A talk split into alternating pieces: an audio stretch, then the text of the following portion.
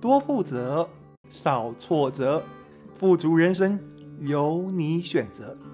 欢迎你收听火星爷爷的听故事学负责。亲爱的朋友，你好，今天我要来跟你讲《恋人乱语》约翰爱玛丽第六集。枕边的卡夫卡。约翰跟玛丽坐在床上看书。玛丽突然问：“如果我变成一只虱目鱼，你还会爱我吗？”虱目鱼？约翰愣了一下。为什么是虱目鱼？这不符合你的气质啊！对吗？你会把林志玲跟挫赛想在一起吗？不要管，你回答就是。这个问题太奇怪了，没有弄清楚你为什么变成虱目鱼之前，我没有办法回答呀。就是回答爱或不爱而已，你也要理由，要理由是吗？那还不简单，就是大卫来台湾表演魔术，我们买票去看，他疯狂爱上虱目鱼，每一餐都要吃虱目鱼，甚至还决定在节目里把一个观众变成虱目鱼，我就是那个观众。他把我变成虱目鱼之后卡住，怎么样都没办法把我变回来，不得已只好让你提着一个装水八分满，里头有一条虱目鱼的塑胶带回家。我就是那条虱目鱼。你太扯了，又不是去菜市场，我还提一条虱目鱼回家嘞。大卫那么厉害，自由女神像变不见都能变回来，怎么会被一条虱目鱼卡住啊？你不喜欢，好，那换一个，就是我跟 Jennifer 约陈勇，说好不来的是小狗，但是他不喜欢小狗，所以就改成不来的是虱目鱼。结果我睡过头，完全错过约定的时刻。我是信守承诺的人，为了谢罪，我只好变成虱目鱼。你看我现在还好好的，但是等会我睡着之后，就会变成一条虱目鱼。你明天早上醒来。会发现旁边躺着一只气喘吁吁的虱目鱼，我就是那条虱目鱼。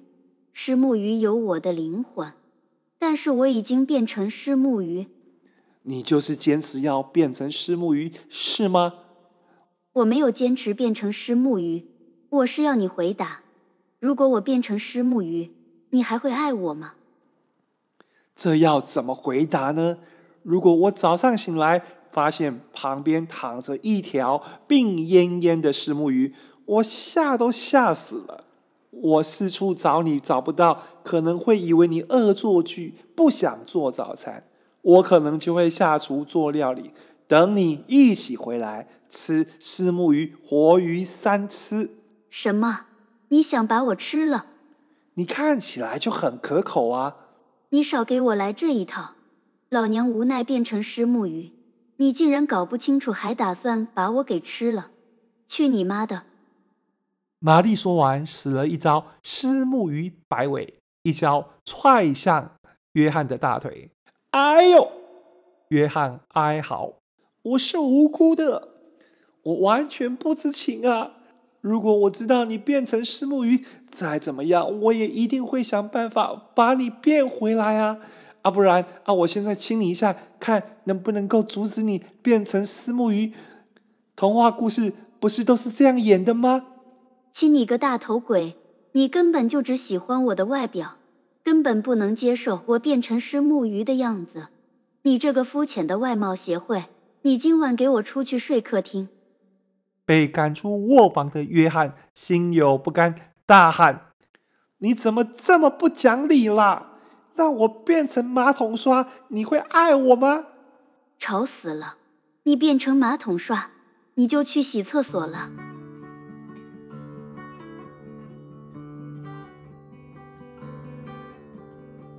这是第六集的故事。下一集，约翰有一个奇怪的想法。以前高速公路有收费站，有专门的人收过路费。约翰想到。收费站除了收费之外，还有没有别的生意可以做呢？约翰爱玛丽，我们下次见。